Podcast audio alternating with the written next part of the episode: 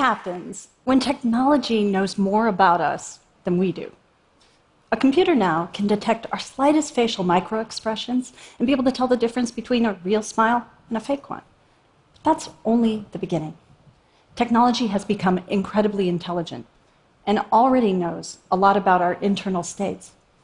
And whether we like it or not, we already are sharing parts of our inner lives that's out of our control.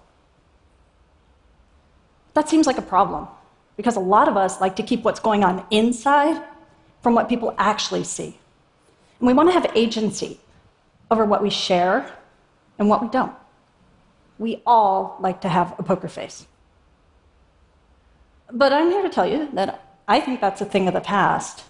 And while that might sound scary, it's not necessarily a bad thing. I've spent a lot of time studying the circuits in the brain that create the unique perceptual realities that we each have. And now I bring that together with the capabilities of current technology to create new technology that does make us better, feel more, connect more. And I believe to do that, we have to be okay losing some of our agency.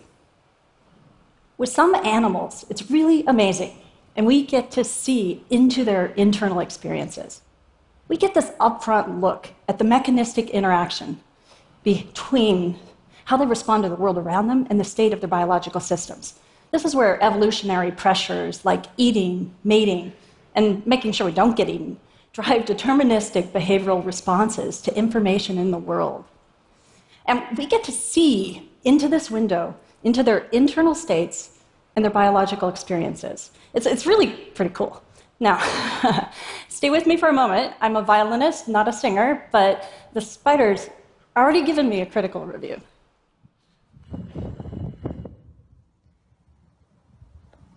Ah. Ah.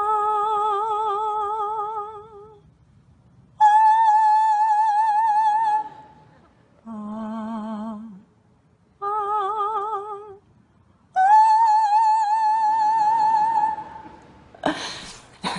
It turns out some spiders tune their webs like violins to resonate with certain sounds.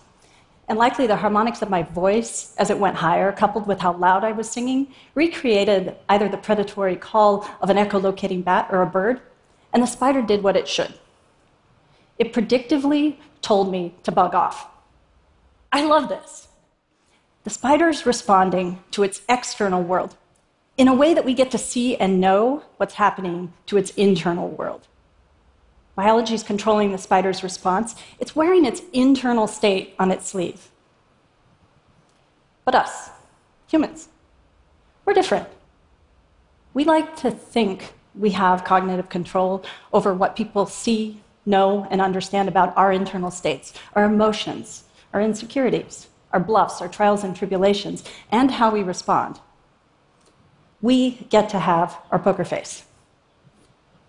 Or maybe we don't. Try this with me. Your eye responds to how hard your brain is working. The response you're about to see is driven entirely by mental effort and has nothing to do with changes in lighting. We know this from neuroscience. I promise, your eyes are doing the same thing as the subject in our lab, whether you want them to or not. At first, you'll hear uh, some voices. Try and understand them and keep watching the eye in front of you. It's going to be hard at first. One should drop out and it should get really easy. And you're going to see the change in effort in the diameter of the pupil. Intelligent technology depends on personal data. Intelligent technology depends on personal data. Intelligent technology depends on personal data. Intelligent technology depends on personal data. Your pupil doesn't lie. Your eye gives away your poker face. When your brain's having to work harder, your autonomic nervous system drives your pupil to dilate. When it's not, it contracts. When I take away one of the voices, the cognitive effort to understand the talkers gets a lot easier. I could have put the two voices in different spatial locations. I could have made one louder. You would have seen the same thing. We might think we have more agency over the reveal of our internal state than that spider, but maybe we don't. Today's technology is starting to make it really easy to see the signals and tells that give us away. The amalgamation of sensors paired with machine learning on us, around us, and in our environments is a lot more than cameras and microphones tracking our external actions. Our bodies radiate our stories from changes in the temperature of our physiology. We can look at these as infrared thermal images showing up behind me where reds are hotter and blues are cooler. The dynamic signature of our thermal response gives away our changes in stress, how hard our brain is working, whether we're paying attention and engaged in the conversation we might be having, and even whether we're experiencing a picture of fire as if it were real. We can actually see people give off heat on their cheeks in response to an image of flame. But aside from giving away our poker bluffs, what if dimensions of data from someone's thermal response gave away a glow of interpersonal interest? Tracking the honesty of feelings in someone's thermal image might be a new part of how we fall in love and see attraction. Our technology can listen, develop insights, and make predictions about our mental and physical health just by analyzing the timing dynamics of our speech and language picked up by microphones. Groups have shown that changes in the statistics of our language paired with machine learning can predict the likelihood someone will develop psychosis. I'm going to take it a step further and look at linguistic changes and changes in our voice that show up with a lot of different conditions. Dementia. Diabetes can alter the spectral coloration of our voice. Changes in our language associated with Alzheimer's can sometimes show up more than 10 years before clinical diagnosis.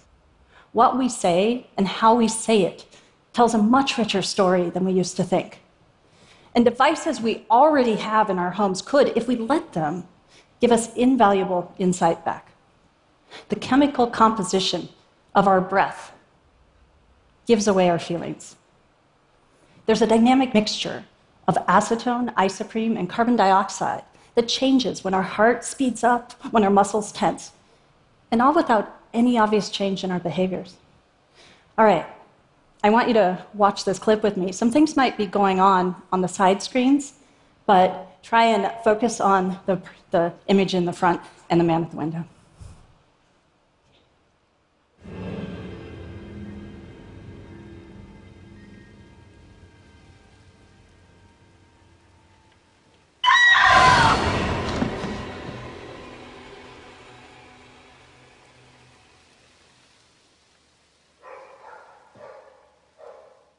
Sorry about that. I needed to get a reaction.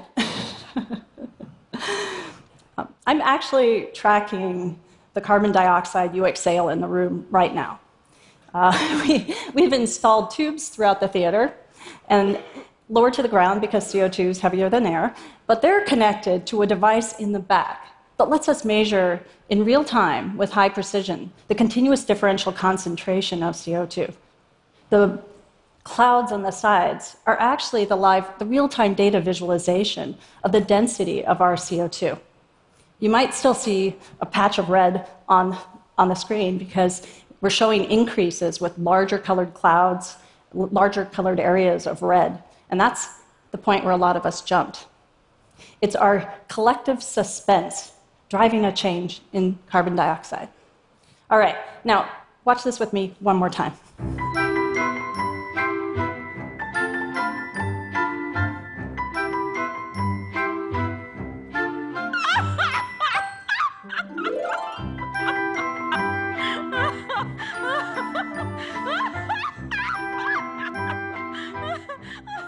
You knew it was coming.